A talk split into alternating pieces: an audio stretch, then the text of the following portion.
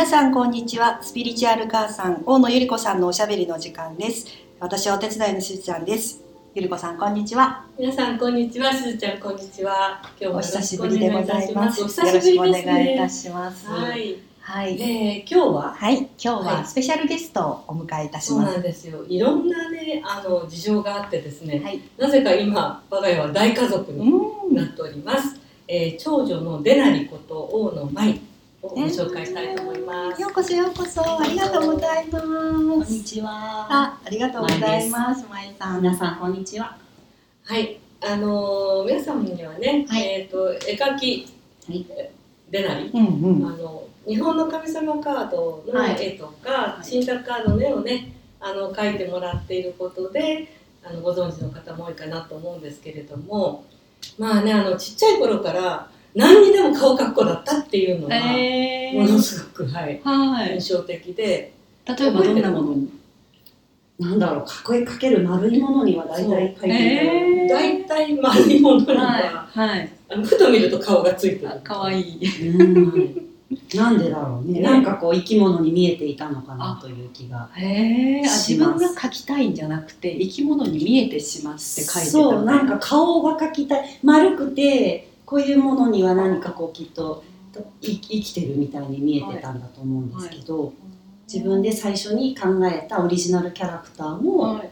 卵型にこう顔がついてるようなキャラを自分で最初に作ってました。ゆるキャラみたいな、可愛すぎます。まあ、あの小さい彼女が小さい頃に私が、まあ、あの絵描きっていうかキャラクターデザイナーをしていて、で周りに色とか紙とかがねいっぱいあったんだよね。そうね。あの画用紙とか画材とかがうん。ずっと家にあったしはい。あの母はパステルで作品を作ってたので、いつもその机の上にいっぱいいろんな色のパステルが転がっててそれを横からこうちっちゃい時ずっと見てたっていうのを覚えています。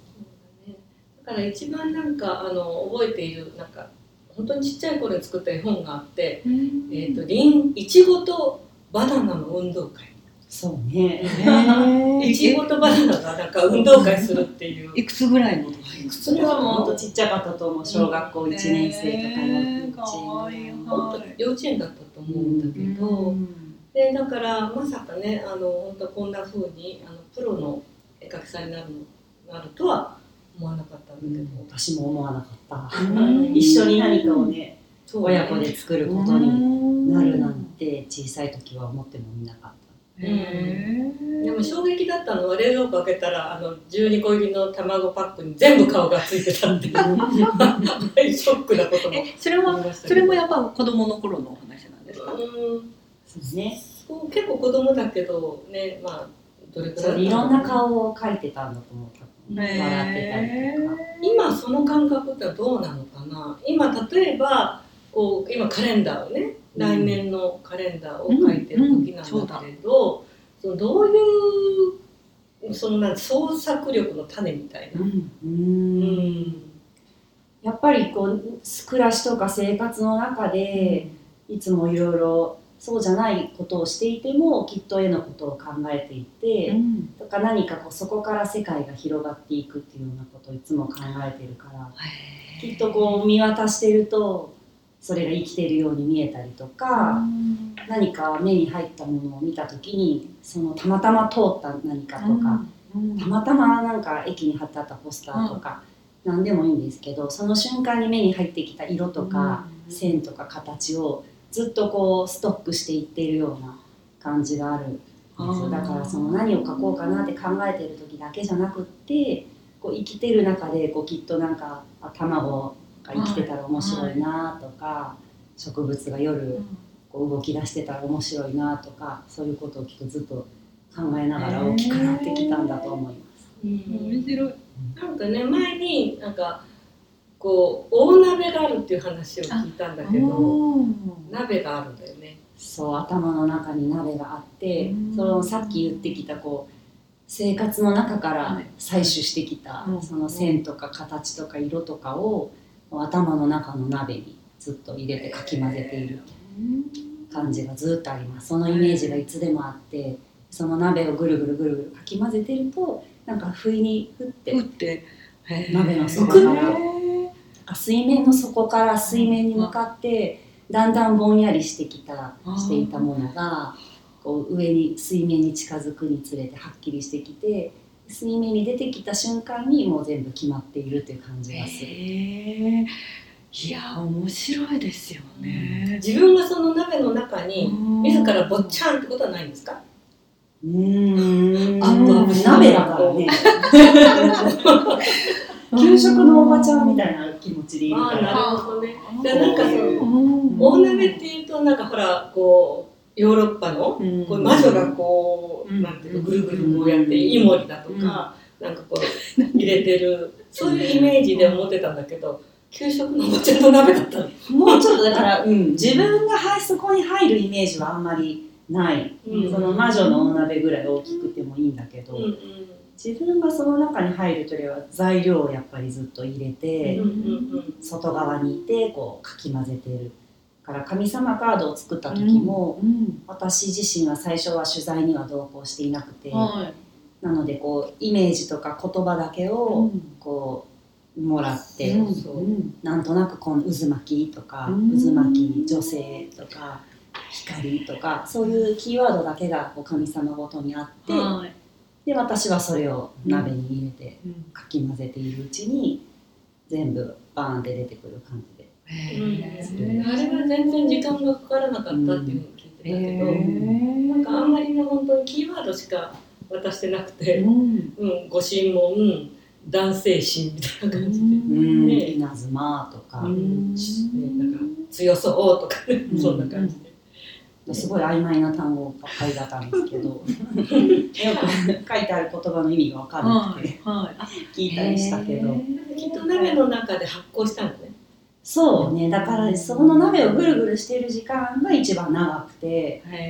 一回出てきてからはもうもう何も考えないですもう手が勝手にもうマラソンンみたいな走るだけみたいな感じです。やっぱりそれはただ混ぜて煮えるんじゃなくて発酵するこう変容するっていうか、ん。質が多分変わるんだよね。そうなのかな、そのその像が見えてないうちに何かを始めても、もう絶対うまくいかないっていうのは分かってて、あのすごく面白いなと思ってたのはちっちゃい頃から絵を描くときにはい全体の構図を決めてそれにディテールを埋めていくんじゃなくて、うん。なんかど真ん中にドンってなんか描くんですよ。でそこを中心にしてなんか何も下書きをしないで全部の絵を描いてたっていうのは昔はそうだった。まあ、順番はどうでもあまり関係なくてどこからっていうのはもう像が出てきてる時点でもうそれを写すだけだから。あどこから写すかはあんまり関係ない。係がない、ダウンロードっていう感じだよね。うん、写すだけ。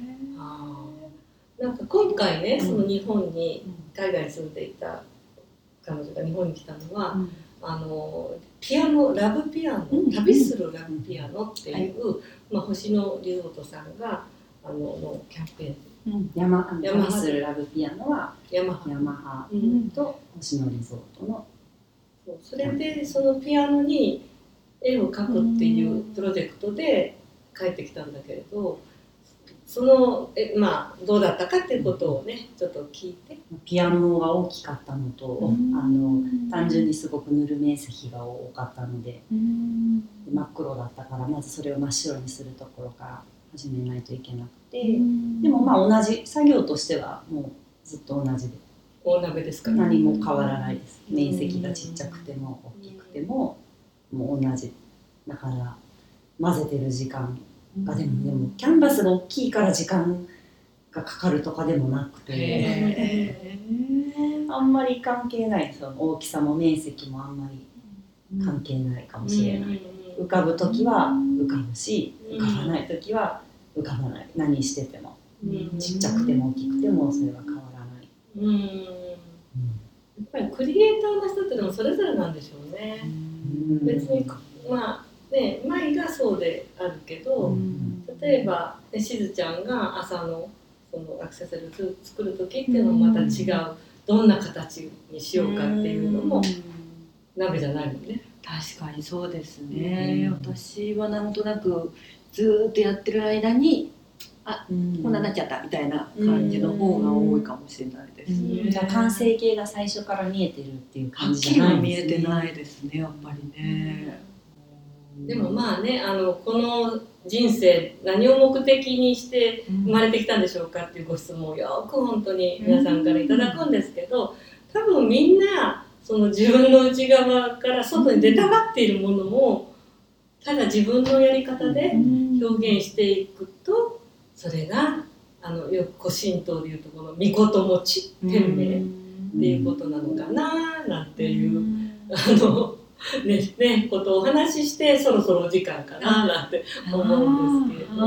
はい、ありがとうございます。はい。ね、だからまああのこれからもあの来年もねカレンダー。ヒントはないんだよね来年のテーマその今鋭意制作中ということで。最初から楽しいできてないだけっていう。